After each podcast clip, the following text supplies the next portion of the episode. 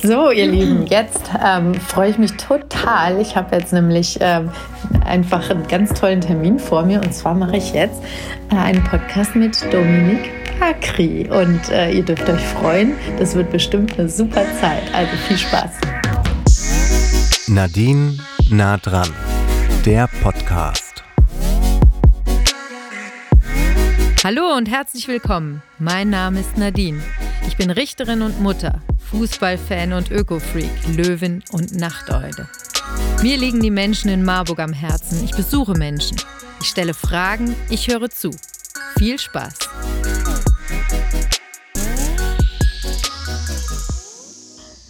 So, Dominik, jetzt äh, sitzen wir hier zusammen bei leckeren Pau Schokolade und äh, Kaffee natürlich. Und jetzt freue ich mich einfach zu hören, ähm, wer bist du? Äh, wer bin ich? Wow, das ist eine große Frage, wenn man sie ernst nehmen mag. Ähm, ich bin ähm, viele, glaube ich, so wie wir alle. Mm, ich bin jemand, der sehr den Moment genießt und das auch oft vermisst, dass wir oft im Moment, habe ich das Gefühl, so, so rennen weil immer schon der nächste Moment ansteht. Und dann vergessen wir oft, dass äh, es nichts anderes gibt, was real ist, als das jetzt hier gerade. Und immer wenn wir an eben und gleich denken, dann, dann verlieren wir eigentlich das, was, was das einzig real ist. Ähm, und ich glaube, das ist viel von dem, was ich bin oder wonach ich strebe und was mir nicht immer gut gelingt. Und sonst ähm, schreibe ich gerne und schon immer gerne. Gedichte und Geschichten und ähm, erzähle die auf der Bühne oder meinen Kindern. Ich wohne am Friedrichsplatz hier in Marburg und äh, genau, habe zwei Kinder. Ein Noah, der geht äh, in die Otto-Upe-Lode-Schule, in die vierte Klasse, und eine Lu, die geht äh, in äh, den Eltern-Kind-Verein in die Kita. Mhm. Ja, das ist äh, spannend. Ich finde es echt, ich habe ganz bewusst jetzt mal so eine gemeine Frage gestellt. Wie alt bist du, Dominik? Äh, ich bin gerade 40 geworden und ich finde es ganz schön crazy. Ich weiß, es ist nur Schall und Rauch und es ist, ich habe es gerade erzählt, es ist ja völlig egal, aber das ist für mich so ein, das ist wie so eine Zäsur und man denkt, okay, was habe ich bis jetzt gemacht und was mache ich jetzt noch? Und ich glaube, das hat mich ein bisschen durcheinander gebracht. Das war jetzt gerade letzte Woche Wieso? Was ähm, hat, äh, steht mhm. gerade irgendwas Besonderes an, warum du so ins Überlegen kommst? Oder? Mm, ich glaube, wenn man so selbstständig, äh, selbst und ständig das tut, was man vielleicht eine Berufung nennt oder ähm, ich habe ja in, in, der Weise, ich mache ja nur das, worauf ich Lust habe eigentlich. Also ich kriege Anfragen von Menschen, wenn die mir gefallen, dann mache ich das und wenn nicht, dann lasse ich es. Ähm, und somit kann ich mich jeden Tag fragen, ist das das, was ich tun will? Ist, das, ist es sinnhaft? Hilft es der Welt? Macht es mich glücklich? Ähm, sind meine Kinder glücklich? Ist mein Leben so, ähm, so, wie ich das mir vielleicht auch mal gedacht habe? Oder bin ich von meinem Weg abgekommen, weil ich eigentlich mehr ja, tue, was getan werden muss? Manchmal verliert man einfach so den, die Sicht auf die Dinge, gerade jetzt so in diesem Lockdown. Hm, das ist aber auch eine ganz schöne Herausforderung. Ähm, ich meine, so Fragen sind ja an einem bestimmten Punkt äh, im Leben immer ganz relevant, ne, wenn man hm, mit dem Abi fertig ist oder mit der Schule fertig mhm. ist. Und äh, also diese wahnsinnige Freiheit praktisch, in welche Richtung geht es oder wenn sich berufliche Veränderungen ähm, ankündigen oder ähnliches. Und du stellst dir Du bist ja praktisch dann in so einer Situation, wie du das so beschreibst, dass du dir permanent diese Frage stellst. Also ich glaube, ich stelle sie mir nicht, wenn es mir ganz gut geht. Also wenn ich sehr so im Flow bin und äh, dann, dann fragt man sich das nicht so. Ne? Ähm, trotzdem, mh, hm, also wenn ich als Kunstschaffende mh, hm, von meiner Kunst lebe, dann muss ich mir immer wieder die Frage stellen, ist es noch ein künstlerischer Ausdruck oder ist es eine Dienstleistung? Und ist es okay, dass es eine Dienstleistung ist? Und für wen? Möchte ich diesen Dienst erbringen? Ähm, und ich glaube, das ist eine Frage, die sich Kunstschaffende immer schon gestellt haben. Also wenn sie jetzt zum Beispiel am Hof Malerei betrieben haben und alle porträtiert haben, war das das, was sie eigentlich ausdrücken wollten. Aber sie konnten davon ihre Kinder ernähren. Und deswegen ähm, ist das schon eine Frage, die man sich da immer wieder stellt. Und jetzt gerade, wo die Resonanz fehlt. Normalerweise triffst du ganz unterschiedliche Menschen und hast Austausch und ähm, Inspiration. Und äh, ich reise ganz, ganz viel. Und das ist oft mühsam. Und jetzt gerade ist mein Leben natürlich ein bisschen einfacher, weil ich streame einfach. Ähm, aber es, es ist ein auf sich zurückgeworfen sein. Und da fragt man sich das. Hm, bin ich dafür angetreten, was ich jetzt mache? Ist es wirklich das? Mhm. Du hast es äh, jetzt schon angekündigt, Dominik, dass du Künstlerin bist. Ähm, was machst du genau und wie kam es dazu? Mhm. Ich mache ganz unterschiedliche Sachen.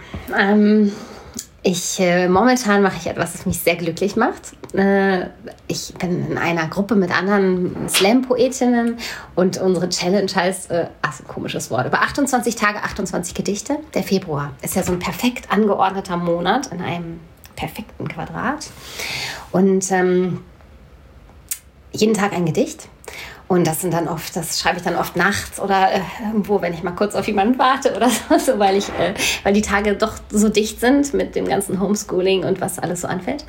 Ähm, und eins der Projekte, die mich letztes Jahr am allerglücklichsten gemacht hat, war tatsächlich die Marburger Hexenroute.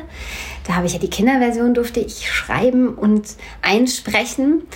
Ähm, weiß nicht, ob ihr davon schon gehört habt. Das ist also ein, eine große Freude war einfach für mich total schön und habe ich gemerkt, das macht mir eigentlich ganz viel Spaß, auch für Kinder zu dichten.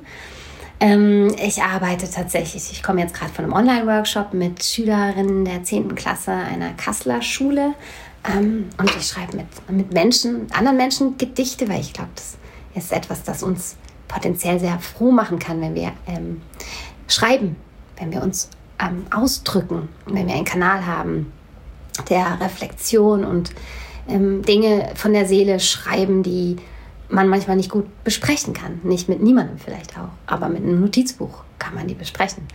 Und ähm, damit bin ich tatsächlich auch manchmal in Vorstandsetagen, war ich in Gefängnissen, bin ich in allen Schulformen, war ich mit in Kinderheimen, mit ähm, ganz, ganz unterschiedlichen Menschen, habe ich, durfte ich Texte schreiben und hören. Und es ist, ähm, und es ist immer das Gleiche. Das ist, glaube ich, das Verrückte was, und du hast vorhin gefragt, wer bist du? Ich glaube, ich bin auch so überzeugt davon, dass es viele dieser Kategorien und Schubladen, in denen wir denken, dass sie nicht real sind. Menschen sind so viel gleicher, als dass sie unterschiedlich sind.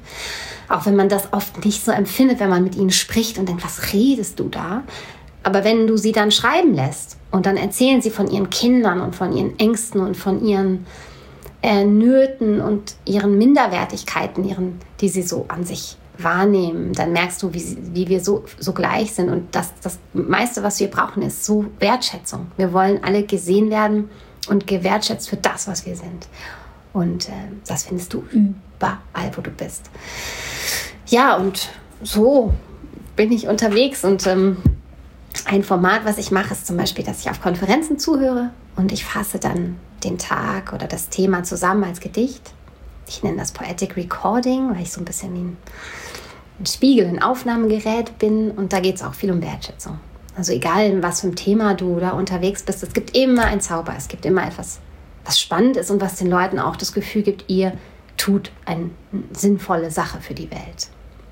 Und ich glaube, das ist die einzige Art, wie wir was verändern können, indem wir in, in allem, was getan wird, das Schöne und das Heilsame herausarbeiten. Und wenn wir das den Menschen spiegeln, dann ist es etwas, dass sie genauso, dann wollen sie so sein, sie wachsen unter dem, was man in ihnen sieht. Ja? Ah, davon bin ich total überzeugt. Es bringt einfach nicht so viel, wenn man Leuten sagt, was sie nicht gut machen. Weil dann werden sie einfach nur klein und schrumpfen und wehren sich dagegen. Und deshalb ähm, ist, glaube ich, unsere einzige Chance in jedem, das zu finden, was irgendwie schön ist und gut für die Welt. Oh, jetzt hast du über so viele spannende Sachen berichtet und ich habe zu allem Nachfragen eigentlich.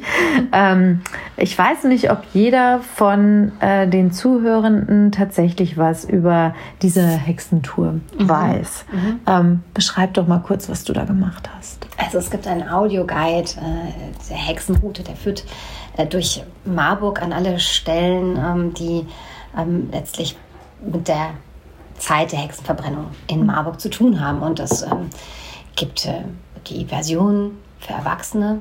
Ähm, und die Frage war, wie können wir das für Kinder übersetzen? Ja, und das haben wir einfach gemacht. Und jetzt gibt es eine Version äh, auf die Ohren. Das ist ein Audioguide. Du kannst es letztlich im Internet über die Seite der Stadt Marburg einfach ähm, abrufen. Und dann kannst du parallel mit deinen Kindern, äh, kannst du die Erwachsenenversion hören. Und für die Kinder, wir haben das so, für Kinder würde ich sagen zwischen sechs und zwölf ist es gut geeignet. Ähm, können die einfach parallel ihre Version hören. Oder man hört eben beide die Eltern und Kinder können auch die Kinderversion hören und das dann eben besprechen. Das ist vielleicht gerade bei jüngeren Kindern auch mhm. eine ganz gute Idee. Ja, das ist ja ein, ein, Thema, was auch eine liebe Freundin von mir immer sehr beschäftigt hat, die Gitarre Stahl. Ich mhm. weiß nicht, ob du die kennst, aber jedenfalls, äh, die ist ja auch, äh, auch Künstlerin sozusagen. Ähm, die hat sich da auch sehr stark mit beschäftigt. Ich finde das ein ganz wichtiges Thema, dass mhm. das mal aufgearbeitet wird und mutig, das für Kinder dann auch zu machen. Ja, es war auch echt die Frage, wie kann man das machen, dieses Grausame und auch da äh, in der Erwachsenenversion waren auch viele Details der Folter und der Prozesse. Ähm, ja, und äh, hört es euch an. Ich glaube, es ist uns eigentlich ganz gut gelungen. es ist, ist schon auch traurig, aber wir haben es eben auch auf die Lebenswelt der Kinder übertragen können, in dem Sinne, dass ähm, es ja viel damit zu tun hat, Leute auszugrenzen, äh, in Gruppen schlecht über andere zu reden. Ähm, und das gibt es eben heute genauso als Phänomen. Damals war das unter Umständen tödlich. Heute ist es auch unter Umständen tödlich, aber auf anderen Wegen. Es gibt ganz viele Kinder und Jugendliche, die unter Mobbing leiden und ähm, ja, Depressionen kriegen etc. Ähm, und die dann auch teilweise in so eine Sprachlosigkeit versinken. Und äh, letztlich ist das Phänomen übertragbar und findet man es auch heute. Die Herausforderung ist ja äh, mit erwachsenen Augen praktisch das äh, zu schildern. Ne? Wenn jemand ähm, Harry Potter liest, dann äh, denkt er auch um Gottes Willen, wie können Kinder sowas lesen? Oder wenn immer gesagt wird, Grimms Märchen sind so grausam und äh, Kinder erzählen mit leuchtenden Augen, mhm. wie da irgendwer zerstückelt oder verbrannt oder irgendwie sonst äh, brutal. Mhm das liegt ja häufig daran, weil Kinder diese Erfahrungswelt noch nicht so haben, Gott sei Dank. Mhm. Deswegen sich da auch immer gar nicht so tief reinversetzen können und äh, so durchleben wie, wie ein erwachsenes Bewusstsein dann sozusagen. Ne? Ja, oder es gibt auch vielleicht so archetypische menschliche Erlebenswelten, sage ich jetzt mal. Also so, ähm, deshalb fühlen die Kinder sich vielleicht auch gerade davon angezogen. Ja, also wenn wir hatten es vorhin ja auch, äh, dass Kinder erst diese Kategorien lernen von das ist böse, das ist gut. Ähm, und äh, jetzt gestern zum Beispiel meine Kleine, die ist noch nicht ganz zwei, die hat ihre, die wollte allein in der Pfütze sein und hat ihre Freundin rausgeschubst. Für mich ist natürlich ganz klar, das darf man nicht machen. Und ich nehme sie und ich sage ihr das und sie fängt an zu weinen, weil sie wirklich dieses Unrechtsbewusstsein noch nicht hat. Ja? Ähm, und mein Sohn, der interessiert sich irrsinnig für griechische Mythologie, was ja auch völlig blutrünstig und grausam ist. Aber ich glaube, dass da drin, es ist ein bisschen schwer zu erklären, warum zum Beispiel dieses Kampf, ja, wie, wie viele Kinder einfach dann gerne kämpfen mit Stöcken und sich irgendwelche Waffen beisammen suchen. Warum tun sie das? Ähm, und vielleicht ist es einfach so, dass, dass bestimmte Phänomene irgendwie in der menschlichen Natur verankert sind und wir sie dann aber sozial, kulturell einbetten und auch kontrollieren irgendwo. Ja? Also wir, wir hauen uns eben nicht mehr die Köpfe ein und wir schubsen uns eben nicht mehr aus der Pfütze, weil vielleicht auch zwei drin Platz haben. Und das ist auch das, was wir unseren Kindern beibringen können. Und äh, heutzutage ähm, verfolgen wir eben keine Menschen mehr, nur weil sie, weil irgendjemand behauptet, sie hätten etc., sondern es gibt eine, einen Rechtsstaat und, ähm, und wir haben uns eine Kultur äh, bei, herbeigeschafft, die uns auch schützt und äh, nicht nur schützt natürlich, das haben wir eben auch ja, gehabt, also klar müssen wir immer wieder auch, können wir immer wieder auch von den Kindern lernen und ihrer Offenheit und ihrer Vorurteilslosigkeit, die sie relativ schnell verlieren zugunsten einer schnellen Urteilskraft. Hm.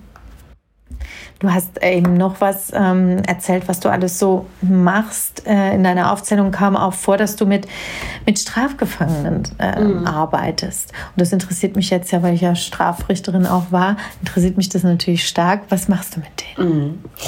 Also ich hatte, ich habe das tatsächlich noch gar nicht so wahnsinnig oft machen dürfen, weil es ja auch oft so hermetische Systeme mhm. sind, in die man unter Umständen gar nicht so leicht reinkommt. Aber ich hatte äh, in einer Einrichtung ähm, über viele Jahre durfte ich eben durften wir als Team mit Jungs arbeiten, die sexuell übergriffig geworden sind und noch zu jung waren, um ins Gefängnis zu gehen.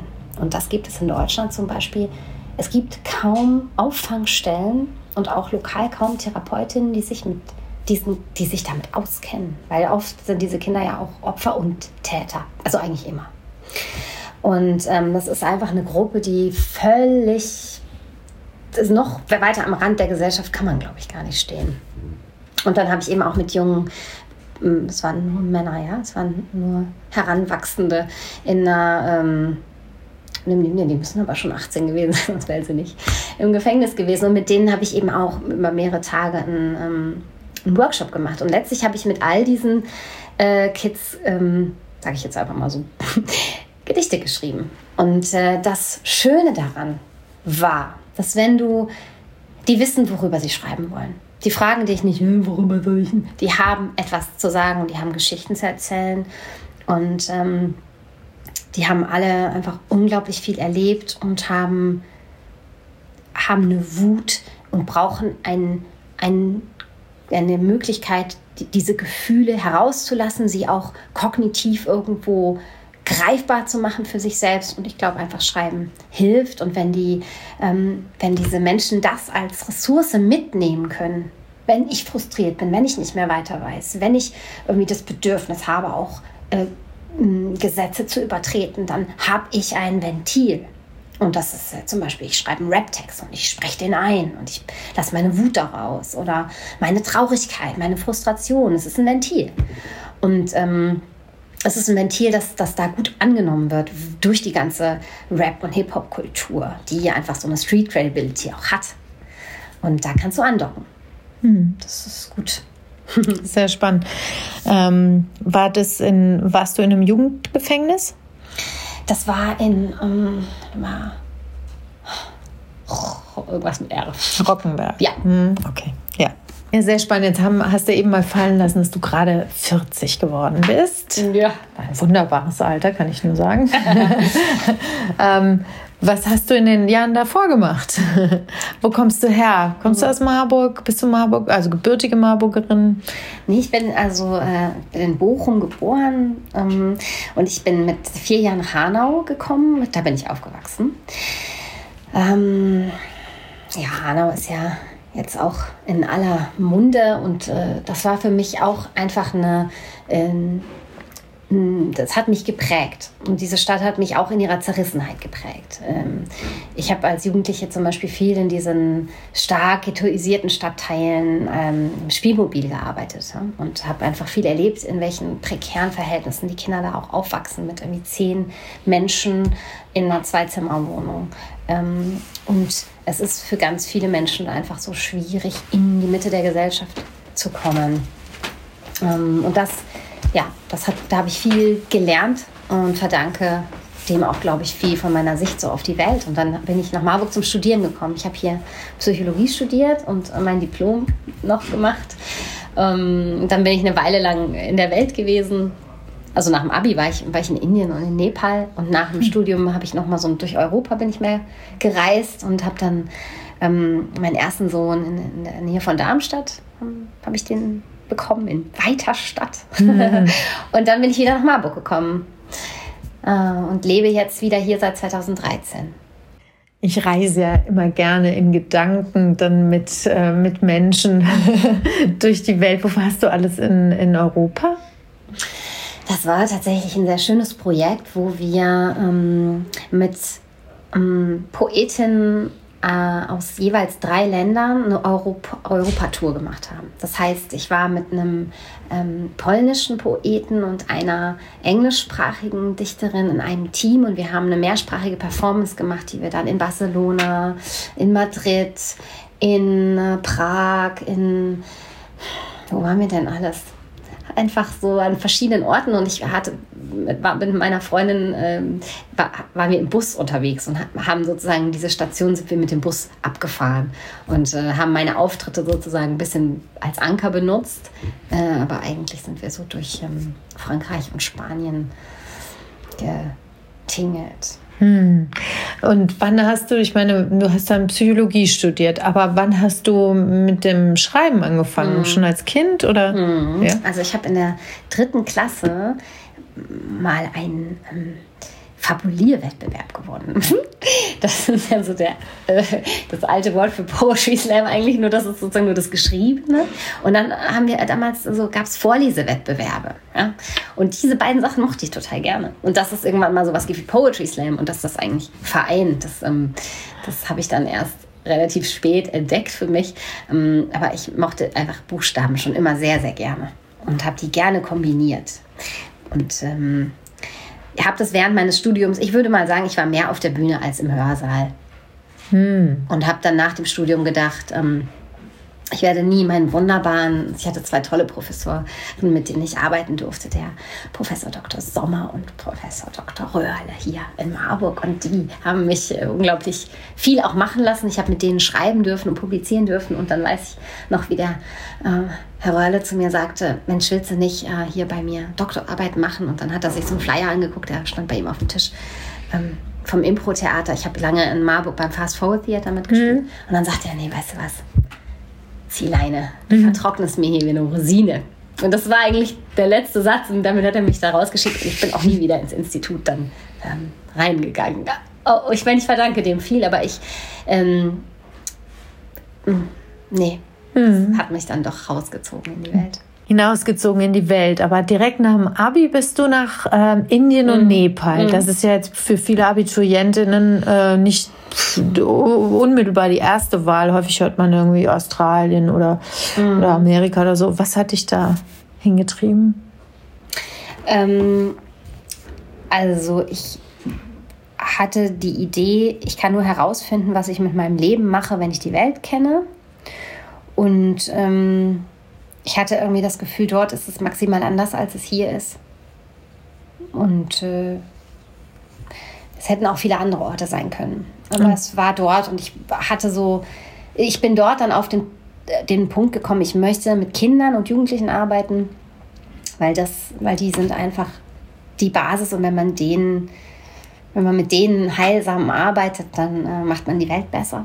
Und so kam ich sehr, sehr ja, ähm, idealistisch an mein Psychologiestudium. Mm, mm, ja, das holt mich auch so ein bisschen in, meiner, in meinem Impuls, ähm, vor allem viel für äh, Kinder und Jugendliche mm. zu tun, weil du da am meisten natürlich prägend mm. äh, eingreifst. Ne?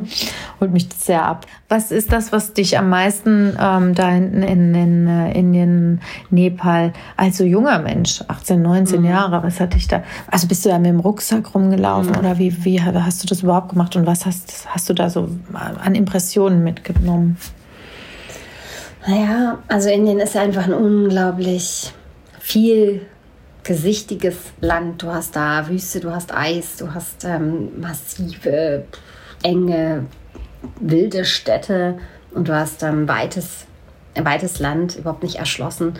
Ähm, und also ich glaube, zwei Sachen haben mich so, drei.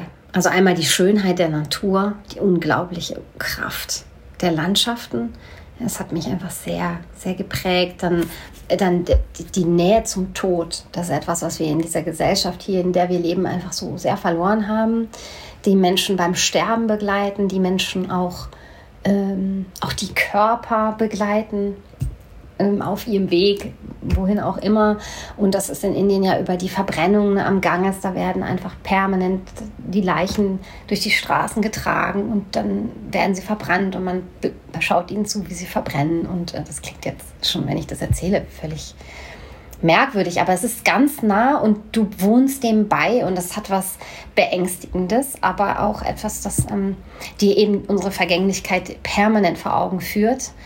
Ich glaube, damit kam ich damit nicht so gut klar. Das hat mich äh, sehr mitgenommen. Ich glaube aber, dass mich das in einer Weise geprägt hat, die ich jetzt immer noch versuche zu verstehen und die aber wertvoll ist für, für mein Leben oder generell, glaube ich.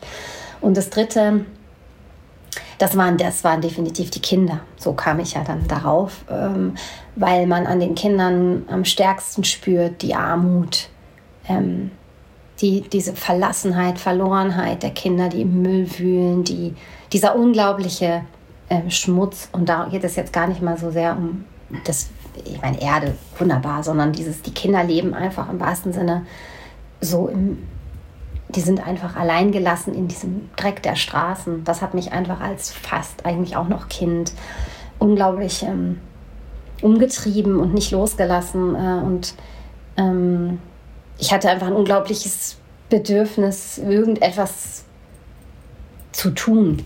Und wusste aber, ähm, ich muss, ich werde wieder nach Hause gehen. Und dort will ich was tun. Ja? Also weil ich glaube, es ist egal, wo man ansetzt. Es gibt überall was zu tun. Und es gibt überall dieses Leid und dieses Elend. Manchmal ist es besser maskiert. Und hier hat der Schmutz eine andere Qualität. Du bist, ähm, ja, hast du schon ähm, gesagt, Freelancerin, sagt man ja neudeutsch, also selbstständig. Wie sieht denn so ein Arbeitstag, so ein Alltag von dir aus? Vor Corona und mit Corona? Es gibt tatsächlich keinen Alltag. Es ist wirklich kein Quatsch. Es gibt keinen Alltag. Ähm, es gibt Tage und Wochen, da habe ich einfach ähm, keine Auftritte. Da kann ich meine Buchhaltung machen oder auch theoretisch einfach durch die schöne, durch schöne Marburger Umland spazieren. Ähm, und dann gibt es aber Wochen, das ist besonders zum Beispiel so ähm, Mai, Juni, Oktober, November, da ist irrsinnig viel. Und da bin ich dann teilweise montags in Hamburg, dienstags in München, ähm, mittwochs in Berlin, donnerstags in Kiel und freitags in Bremen. Also es gibt solche Wochen, die sind irrsinnig. Und ich mache meistens alles mit der Bahn, ähm, weil das ich, sonst könnte ich das gar nicht leisten mit dem Auto. Das würde ich ja verrückt werden. Ähm, und im Moment ist das aber alles komplett auf Null gesetzt. Mein, mein Leben vor Corona war wirklich diametral anders vom, vom Reisen geprägt. Und auch meine Kinder habe ich immer mitgenommen. Die ähm, waren halt einfach in sehr, sehr vielen Städten in ihrem ersten Lebensjahr. Ähm, und hatte immer jemand dabei, der auf sie aufpasst, also den Papa oder die Oma. Und ähm, jetzt bin ich äh, im Internet und streame aus dem Werkraum, äh, schicke Videobotschaften, ähm, mache Zoom Meetings, Konferenzen, so ein Kram. Und das ist ein großes Geschenk, weil viele meiner Kolleginnen das so nicht, ja, nicht diese Bühne geschenkt kriegen, sondern einfach im Moment gar keine Einnahmen haben. Und das ist einfach ähm, wahnsinnig äh, problematisch. Ähm, Punkt. Hm. Du hast eben schon mal angerissen, ähm, dass du ja, in Hanau gelebt hast. Mhm. Und du hast ja zu den schrecklichen Ereignissen von Hanau hast du ja auch ein Video gedreht. Mhm. Ähm, was hast du, was hast du damit, also was war dir wichtig, durch dieses Video auch auszudrücken? Mhm. Also, also das eine ist, dass es ähm, nicht ein Ereignis ist, das vergangen ist und dass wir zu den Akten legen dürfen, sondern dass es ähm, im Keim jeden Tag passiert, dass wir es sind, die das Feld bestellen, auf dem so ein Ereignis geschehen kann. Also wir haben, wir tragen die Vorurteile in die Welt, wir geben sie unseren Kindern weiter, wir grenzen andere Menschen aus, auch wenn wir denken, dass wir es nicht tun, in unserer Sprache, in unserem Verhalten, in dem, wie wir ganz schnell jemanden, der reinkommt, in eine Schublade tun. Und das tun wir alle. Und das tun viele Lehrkräfte, ohne es vielleicht auch zu merken. Da ist ein Özgür und ein Ali und eine Aische, die haben nicht die gleichen Chancen unter Umständen wie ein Linus und ein Jakob. Weil die Assoziationen, die wir haben, ähm, die wir erlernt haben, ähm, dazu führen, dass wir Menschen in unterschiedliche Kategorien und Schubladen tun und ihnen nicht die gleichen Chancen geben. Und das erleben viele Menschen jeden Tag. Ausgrenzung ähm, und Diskriminierung. Und das macht viele Menschen einfach wütend. Und diese Wut zu kennen, zu hören und sich immer wieder selbst zu ermahnen, ähm, ja, sich von diesen Vorurteilen zu lösen. Ich glaube, das ist das, was wir einfach nicht vergessen dürfen. Und äh, wenn wir sagen, wir erinnern uns an die Namen und wir erinnern uns an diese Menschen, dann ist es das, glaube ich, was wir, was wir tun können. Dass das einfach nicht nochmal passiert. Ähm, denn das war letztlich ein Mensch, der auch in einem gesellschaftlichen Klima gehandelt hat. Ähm, deswegen kann man nicht einfach sagen, es war ein verrückter Einzeltäter, sondern ähm, ja, es ist einfach an uns, das Klima, die Gesellschaft, in der wir leben, so zu gestalten, dass ähm, wir die gleichen Rechte haben für alle Kinder. Mhm. Ähm, Dominik, nun bist du Marburgerin und kennst Marburg jetzt auch schon sehr gut. Hm, was gefällt dir an Marburg? Ist ja deine Wahlheimat. Hm. Ich habe jetzt äh, noch mal mehr die Natur schätzen gelernt. Wir hatten ja diesen wunderbaren Schnee oben an der alten Eiche am Roten Berg, diese wunderbare Piste. Es ist ja wirklich unglaublich schön gewesen, als da Schnee lag. Und wir waren aber jetzt auch da, als der Schnee geschmolzen war. Und das ist einfach unglaublich schön, über die Stadt zu gucken da oben. Und du bist so schnell da oben und hast diese wunder wundervolle Landschaft. Ähm, ich mag tatsächlich auch wirklich gerne die, die Oberstadt und die verwinkelten Gassen leider ist es ja selbst in, in einer relativ kleinen Stadt wie Marburg so, dass man in seinem Viertel bleibt. Das ist eigentlich absurd, ja. Aber ich wohne am Friedrichsplatz, ich habe da meinen Springbrunnen und mein, mein Grün und dann ist irgendwie die Oberstadt schon fast außerhalb meiner Reichweite, was absurd ist. Und jetzt würde ich mir wünschen, dass ich mhm. immer wieder äh, mich bewege, heraus von meinem Friedrichsplatz äh, Gemäuer. Ist das tatsächlich dein Lieblingsplatz in Marburg? Also mein Sohn, der sagt, das ist sein Lieblingsplatz. Mhm. Ähm, und mein Lieblingsplatz, ähm, ja, der ist jetzt schon gerade eher da oben, mhm. weil da so viel Luft ist und Weite und Blick. Und das ist, was mir gerade fehlt. Mir fehlt einfach ein bisschen so der, die Weite und der Ausblick, den ich normalerweise über den Kontakt mit Menschen kriege. Mhm. Ähm, wenn du sagen solltest, ähm, was dir in Marburg fehlt, was wäre das? Ein bisschen so dieses ähm, Weltstädtische, dieses, ähm, ähm, wenn man so in Berlin aus dem Zug steigt, dann ist da eine unglaubliche Buntheit. Und es ist ein, es ist ganz natürlich, dass keiner aussieht wie der andere. Ja? Und ähm, das ist, ich kann es jetzt gar nicht in Worte fassen, das ist einfach, du gehst auf die Straße und du hast alles.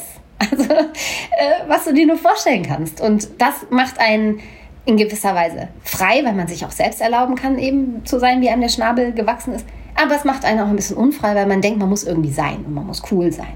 Hier in Marburg ähm, habe ich das Gefühl, manchmal fehlt es mir ein bisschen, dieses, diese, diese radikale Buntheit. Gleichzeitig darf ich hier aber auch total normal sein. Es ist nicht so ein starker Druck, glaube ich. Wahnsinnig. Eher verrückt und, und auffällig und individuell zu sein. Ich kann auch einfach mal in Jogginghose vor die Tür gehen. Ich mache das auch einfach gnadenlos. Weiß ich nicht, in Berlin ist halt wieder cool mit Jogginghose, ich weiß es nicht. Aber wenn es etwas wäre, dann wäre es das, die kulturelle, noch, noch eine größere kulturelle Reichhaltigkeit. Wenn, es, wenn du etwas verändern würdest, was würdest du gerne realisieren? Und wo würdest du als erstes anpacken? Ganz allgemein in der Welt? Hier. Hier in Marburg? Hm. Also, ähm, ich wünsche mir zum Wohl unserer Kinder, dass es Räume gibt im Internet, die nicht kommerziellen Interessen obliegen. Ähm, dass unsere Kinder auch von schulischer Seite an eine Digitalisierung herangeführt werden, die Menschen ähm, stärkt, die Menschen klüger macht, die Menschen bunter macht und einen Diskurs ermöglicht und nicht, dass sie Internet begreifen als eine Ansammlung von Echoblasen, wo ich überhaupt keinen Gegenwind bekomme. Und das äh, Lehrkräfte so zu schulen und Schule zu einem Raum zu machen, ähm, wo Menschen in diesem immer noch neuen Raum Internet lernen, sich zurechtzufinden, zu schwimmen und den zu nutzen, so wunderbar wie er ist, mit all dem Reichtum, mit all dem Wissen, mit all der Möglichkeit, sich mit der ganzen Welt zu vernetzen. Es ist eine Welt, in der wir leben. Ich kann heute mit jedem Menschen auf der, auf der anderen Seite der Welt kommunizieren. Ich kann mir jeden, ich kann mir jeden erdenklichen Input holen. Ich muss nur wissen, wie ich es anstelle. Und das ist eine Infrastruktur, an der wir arbeiten müssen. Und wir müssen und wir brauchen einen Kontrapunkt zu dieser Enge, die im Internet herrscht, weil jeder in seinem kleinen Viertel, so wie ich am Friedrichsplatz, solche Friedrichsplätze gibt es im Internet auch. Und die Leute hängen an ihrem Friedrichsplatz. Und das ist toxisch. Ähm, weil die Gräben immer tiefer werden zwischen den Menschen und das macht mir Angst. Vielen Dank. Äh, zum Abschluss frage ich mal gerne, ob ähm, der, mein Gegenüber eine Art Lebensmotto oder Weisheit oder irgendwas hat, was sie ihn begleitet. Oder irgendein Spruch oder ein Gedicht oder irgendwas. Hm.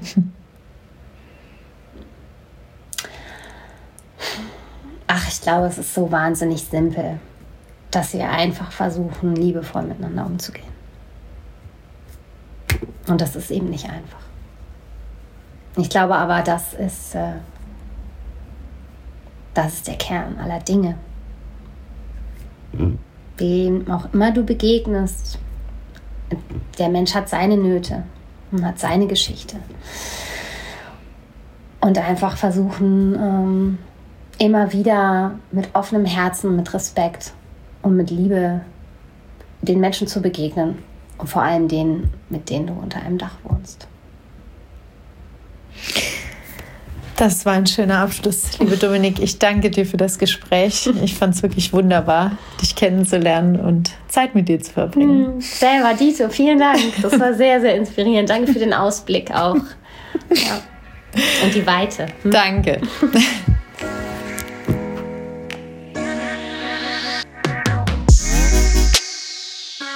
Ich hoffe, euch hat diese Folge gefallen und ich freue mich über euer Feedback. Abonniert diesen Podcast und empfehlt ihn Freundinnen, Verwandten und Nachbarinnen. Bis zum nächsten Mal. Eure Nadine.